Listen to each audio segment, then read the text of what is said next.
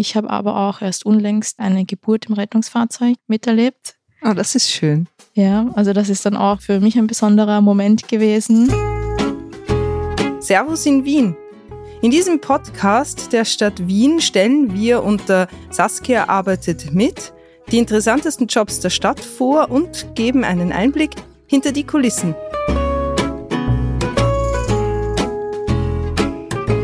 Ohne sie hätten die Menschen der Stadt ein großes Problem. Die Berufsrettung Wien kommt dann, wenn es ernst wird.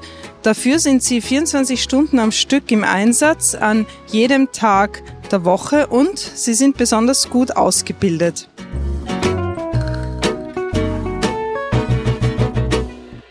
Mein Name ist Saskia Jungnickel-Gossi und ich arbeite heute mit der Notfallsanitäterin Janine Mühlberger, die uns einen Tag in ihrem Arbeitsleben schildert. Hallo Janine. Hallo, Dankeschön. Die Notfallsanitäterin Janine ist seit acht Jahren bei der Berufsrettung dabei. Sie wirkt sehr erfahren, sehr freundlich, entspannt und ich würde mich im Notfall sofort von ihr vertrauensvoll behandeln lassen. Schön, dass du dir heute Zeit für uns nimmst. Wir haben uns hier in der Radetzky-Straße getroffen, der Zentrale der Berufsrettung Wien. Was befindet sich hier denn alles? Also hier in der Radetzky-Straße befindet sich, wie du schon sagtest, die Rettungszentrale, die Rettungsstation, ebenso auch unsere Rettungsakademie, wo wir diverseste Aus- und Weiterbildungen genießen dürfen, bis hin zum Notfallsanitäter, diverseste Prüfungen ablegen, Ebenso befindet sich auch die Kanzlei und also die das heißt, hier ist quasi eben. Praxis und Theorie an einem Ort versammelt. Man Genau. lernt sowohl ausbildungstechnisch in Lehrgängen, aber man hat auch die praktischen Genau, Dinge, die man an, an Übungspuppen können wir eben dann das ganze theoretische Wissen einmal anwenden, ehe wir dann zu Realeinsätzen fahren. Um die Mitarbeiter und Mitarbeiterinnen immer auf dem aktuellen Stand der Wissenschaft zu halten, verfügt die Berufsrettung Wien über eine eigene Rettungsakademie. Sie dient sowohl der Fort- und Weiterbildung als auch der Ausbildung der Mitarbeiter. Auch ein ganz wichtiger Punkt ist eben die Rettungsleitstelle, die befindet sich auch hier, die eben die ganzen Notrufe unter 144 entgegennehmen. Ah, okay, also egal wo aus Wien man anruft, man landet hier. Genau, hier in der Rettungszentrale. Okay, super. Wir dürfen uns ja später noch so ein Rettungseinsatzfahrzeug anschauen. Janine, was ist eigentlich deine genaue Berufsbezeichnung? Wir haben es gehört, du bist Notfallsanitäterin. Was bedeutet das? Also beginnen tut man als Rettungssanitäterin und kann dann sich eben durch diverseste Aus- und Weiterbildungen zum Notfallsanitäter mit zusätzlichen Kompetenzen hocharbeiten. Dann kann man auch den Patienten Medikamente verabreichen und bei Reanimationen mit der höchsten Ausbildungsstufe, NKI, kann man auch Patienten dann intubieren und beatmen. Okay, das heißt, wenn man die Basisausbildung absolviert hat, dann ist man Rettungssanitäterin und darf aber schon mitfahren. Genau, das Okay. ist korrekt. Man kann dann auch noch den Einsatzlenker dazu machen, dass man befähigt ist, diese Einsatzfahrzeuge mit Blaulicht und Folgetronhorn durch Wien zu lenken, muss man auch ebenfalls eine extra Prüfung noch ablegen. Und die kann man schon bereits als Rettungssanitäterin machen. Die Berufsrettung Wien ist die einzige Berufsrettung Österreichs. Wiens Rettungswesen beeindruckt im Ländervergleich mit vielen hochqualifizierten Einsatzkräften. Neun von zehn Sanitätern der Berufsrettung haben nach der Basisausbildung Notfallkurse absolviert. Okay, darüber, was dein Job alles beinhaltet, und das ist eine ganze Menge, erzählst du uns am besten erstmal in Ruhe. Äh, Wir suchen uns jetzt mal einen Pausenraum, äh, wo wir darüber das Gespräch führen können. Perfekt. Wir sitzen jetzt da in einem Pausenraum und vor uns hängt ein Computerbildschirm, eine Tafel und da sind verschiedene Namen, Nummern, Ziffern eingeblendet in unterschiedlichen Farben. Also es gibt Rot, es gibt Grün und es gibt Schwarz. Kannst du mir mal kurz erklären, was sehe ich da? Selbstverständlich. Also auf diesen Bildschirmen, die befinden sich auf der gesamten Rettungsstation verteilt in den diversesten Pausenräumen und Gängen, sieht man die Fahrzeugkennungen, in welcher Reihenfolge sie dann als nächstes ausfahren bzw. gerade alarmiert wurden. Jetzt leuchtet zum Beispiel ein Fahrzeug rot. das wurde gerade zum Einsatz alarmiert. Das hören wir auch durch einen Gong und dann geht am Gang auch das Licht an. Und wenn eins äh, alarmiert wird, wie läuft das dann ab? Rennt man dann los? Wie benimmt man sich? Also man hat eine bestimmte Zeit. Das sind zwei Minuten, die man Zeit hat, von der Rettungsstation vom Pausenraum runterzugehen in die Garage. Man ganz schön straff. Ja, sollte man halt relativ flott gehen, aber nicht laufen. Und dann drückt man die Bestätigung auf dem Bildschirm im Fahrzeug unten. Und ah ja, jetzt sehen wir grün. Dann springt das auch auf grün um. Und grün bedeutet, dass die Fahrzeuge jetzt auf Einsatz, mhm. gerade nicht auf der Station sind. Und die schwarzen? Die schwarzen Kennungen bedeuten, dass diese Fahrzeuge noch auf der Rettungsstation sind. Und jetzt sehen wir da zum Beispiel die Kennung SEG. Was heißt denn das? SEG ist unsere Sondereinsatzgruppe. Die ja. werden alarmiert zu Großschadensereignissen, wie zum Beispiel Wohnhausbränden.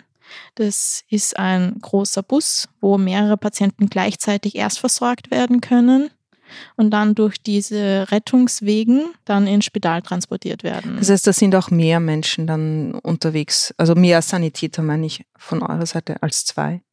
Genau. Es wird dann ein Rettungswagenteam abgestellt, die den Kollegen von SEG 22 dann unterstützen bei der Erstversorgung von den Patienten. Hm. Kommt das vor, dass ihr da seid und in Bereitschaft und gar nichts passiert? Oder eher überhaupt nicht?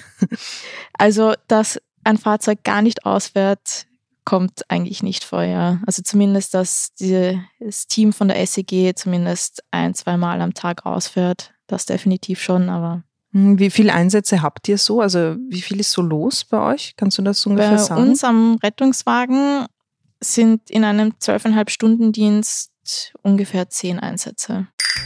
Täglich um die 1000 Notrufe hat die Berufsrettung Wien zu bearbeiten. Dabei sitzen 17 Menschen untertags permanent am Hörer. In den etwas ruhigeren Nachtstunden sind es immer noch 14 Menschen, die rund um die Uhr erreichbar sind.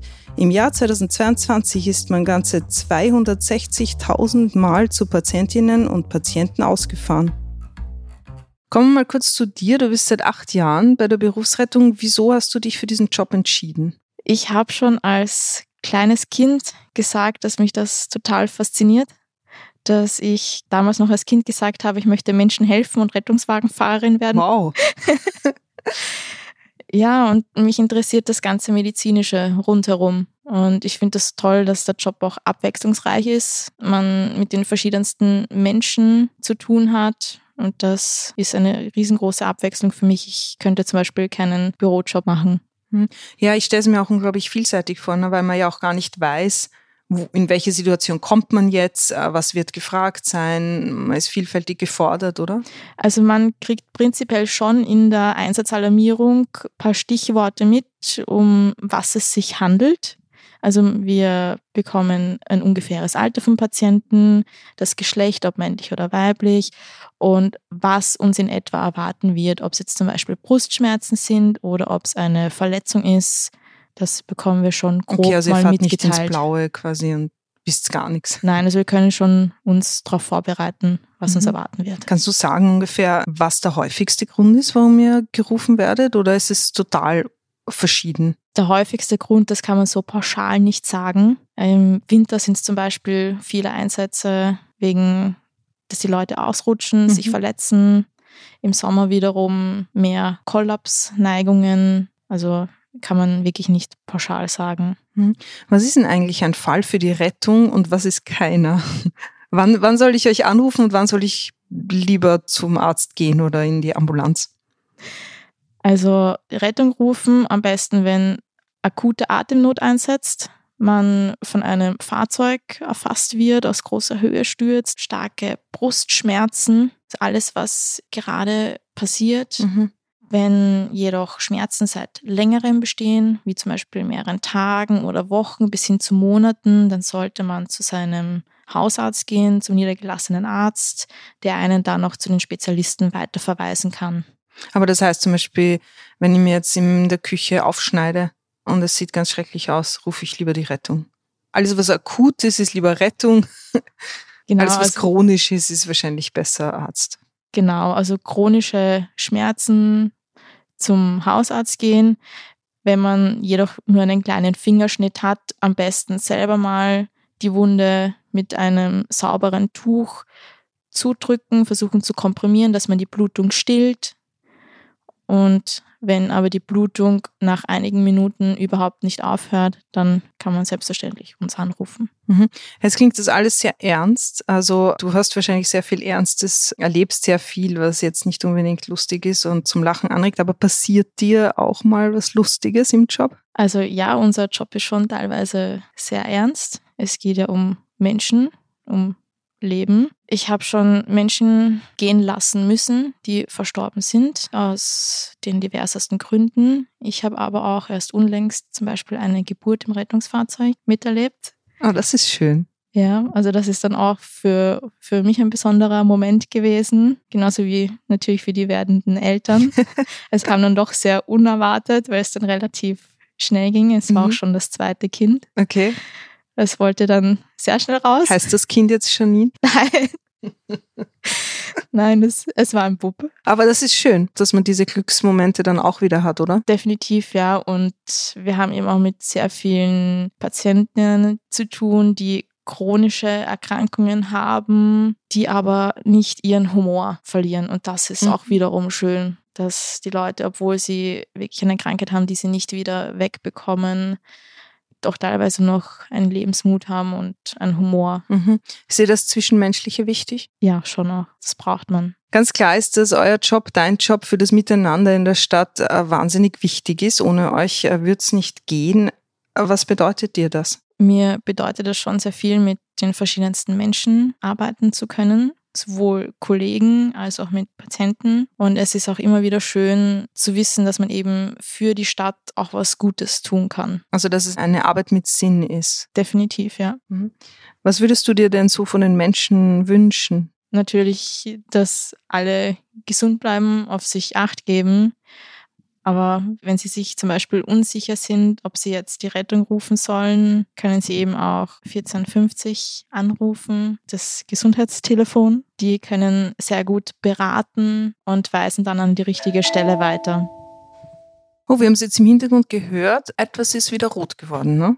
Ist das dann immer der gleiche Ton, der einläutet? Genau, es ist immer ein und derselbe Ton von dem wir vorhin gesprochen haben. Jetzt fährt das nächste Fahrzeug aus und es wird auch in Kürze auf diesem Monitor von Rot wieder auf Grün umspringen. Mhm. Sag uns noch kurz, wie sieht denn dein Tagesablauf so aus? Also wann kommst du her und was tust du dann? Also wir arbeiten im 12,5 Stunden Dienst. Wir haben zwei Tagdienste gefolgt von zwei Nachtdiensten und vier Tagen frei. Das ist ein fixes Dienstrad. Man befindet sich dann in einer fixen Dienstgruppe und mit den Jahren bekommt man dann auch seinen fixen Teambuddy, dass man auf einem fixen Auto fährt. Als dienstjunger Kollege oder dienstjunge Kollegin springt man dann noch gerne von Station zu Station und unterstützt die anderen Kollegen im Falle eines Krankheitsfalles oder eines Urlaubes, um dort auch die Fahrzeuge besetzen zu können. Dienstbeginn ist bei uns um 7 Uhr bzw. um 19 Uhr. Beginnen tun wir das Ganze mit einem Fahrzeugcheck. Wir kontrollieren das gesamte Fahrzeug, ob alle Medizinprodukte funktionieren, also wie zum Beispiel der Defibrillator oder die Absaugeinheit, ob genug Medikamente und Infusionen und Verbandsmaterial im Fahrzeug sind und kontrollieren das Auto auf Beschädigungen, melden uns einsatzbereit auf der Station und warten dann, bis der Einsatz kommt und fahren dann aus. Okay, dann würde ich sagen, du zeigst uns jetzt mal so ein Einsatzfahrzeug, bitte. Ich freue mich schon, eins zu sehen. Sehr gerne. Also wir stehen jetzt in der Garage mit den Einsatzfahrzeugen. Erzähl einmal, wie passiert das, wenn jetzt jemand anruft bei der Rettung? Was passiert mit diesem Anruf? Also wenn jemand bei 144 anruft, dann landet er in der Rettungsleitstelle, die sich hier oben uns im zweiten Stock befindet. Der Kollege fragt dann Fragen nach einem Protokoll. Die allererste Frage ist natürlich Berufsrettung Wien, wo genau ist der Notfallort? Man muss eine genaue Angabe dazu geben. Der Kollege fragt dann weitere Fragen, die ihm das Protokoll vorschlägt und je nachdem, was die andere Person auf dem anderen Ende der Leitung zur Antwort gibt, schlägt das Protokoll weitere Fragen vor. Und aus diesen Fragen Antworten ergibt sich ein bestimmter Einsatzcode. Und dieser Einsatzcode besagt, welche Art von Rettungsmittel wie schnell zum Patienten fahren muss. Dieser Einsatzcode sagt zum Beispiel, er ist sehr niedrig priorisiert, dann reicht ein Krankentransportwagen Es ist ein deutlich kleineres Fahrzeug, nicht so gut ausgerüstet wie ein Rettungswagen. Oder wenn es ganz dringend ist, zum Beispiel bei Reanimationen, dann fährt eben ein Rettungswagen mit Notarzteinsatzfahrzeug zusätzlich noch dazu und das eben sehr schnell, weil es gerade um Leben und Tod geht. Bei Reanimationen gibt es mittlerweile seit ein paar Jahren eben auch ein besonderes Modell. Das sind diese First Responder mittels einer App. Polizei ist mit allen Funkwegen mit Defibrillatoren ausgestattet. Mhm. Polizei und auch die Feuerwehr mittlerweile fahren zu Reanimationen zu, um so schnell wie möglich Hilfe an den Patienten zu bringen. Mhm. Äh, ich sehe in der Garage, die Autos sind alle an Strom angeschlossen, oder? Wieso ist das so? Weil wir eben diverseste Geräte am Fahrzeug haben, wie mhm. zum Beispiel den Defibrillator oder mhm. unsere Beatmungseinheit, ebenso auch die Wärmelade für die Infusionen. Und das alles braucht extra Strom. Mhm. Und bevor wir dann irgendwo ohne Batterie stehen, müssen die Fahrzeuge geladen werden. Mhm. Okay, jetzt stehen wir da vor diesem Fahrzeug. Das ist jetzt ein klassisches Rettungsfahrzeug, oder? Genau, das ist ein sogenannter RTW. Mhm. Rettungswagen ist besetzt mit zwei Sanitäterinnen. Einer lenkt das Fahrzeug, der andere befindet sich dann beim Patienten hinten ah, am Weg okay. ins Spital. Mhm. Na, dann schauen wir mal rein. Sehr gerne. Oh, sehr geräumig. Aber sieht ein bisschen so aus wie in den, in den Serien. Genau, also hier hinten im Patientenraum befindet sich eine Trage, die sogar noch luftgefedert ist, dass, wenn der Patient Schmerzen hat, mhm. die Bodenunebenheiten etwas abgefedert werden können, um die Schmerzen so zu minimieren. Okay, jetzt schauen wir mal rein. Okay. Ich sehe einen Haufen Geräte und Spritzen, also auch so normales Zubehör. Eigentlich sieht es ein bisschen aus wie in einem Krankenhauszimmer. Genau, also wie Behandlungsraum. Richtig, dieser Eindruck täuscht dich auch nicht. Es ist im Endeffekt eine kleine rollende Intensivstation, denn wir können die Menschen, die nicht mehr eigenständig atmen können, beatmen. Ebenso können wir Sekret, Blut oder Erbrochenes mit unserem Absauger absaugen, um die Atemwege freizuhalten. Und ganz wichtig, mit Hilfe unseres Monitors, unserem Defibrillator, den Patienten überwachen. Mhm, was ist das da hinten noch? Genau, ganz neu bei dieser Fahrzeugkategorie haben wir jetzt auch noch Perfusoren. Mhm. Mit Hilfe von dem Perfuser kann man Medikamente über einen längeren Zeitraum genau titriert verabreichen. Das brauchen eben oftmals intensivpflichtige Patienten. Und was ist hier noch drin? Genau, so? hinter dir befinden sich diverseste Kästen und Schubläden. Erinnert ein bisschen an, an ein Flugzeug. Ja. Ja, genau, nur ist dort halt Cola drinnen. Der Cola, Kaffee, genau. Und bei euch sind es ah, Infusionen. Infusionen, genau. Venenzugänge. Flüssigkeiten. Habt ihr irgendwo auch Snacks? So für euch, meine ich. Für uns haben wir vorne in der Fahrerkabine einen Kühlschrank. Da können wir unsere Getränke und unsere Snacks kühl halten. Was habt ihr da so an Medikamenten mit? Was braucht ihr am häufigsten? Am häufigsten kann man nicht so pauschal sagen, aber oftmals schon gebraucht ein Mittel zum Blutdruck senken mhm, mh. und auch für Reanimationen das Adrenalin. Ja. Und dann, wenn ihr zurückkommt vom Einsatz, dann füllt ihr alles wieder auf oder wie genau wird das protokolliert? Genau, also du hast schon gesagt, es wird protokolliert. Wir müssen zu jedem Patienten ein Einsatzprotokoll anfertigen. Dieses Einsatzprotokoll bekommt auch das Spital zugesendet wo die wichtigsten Informationen draufstehen. Mhm.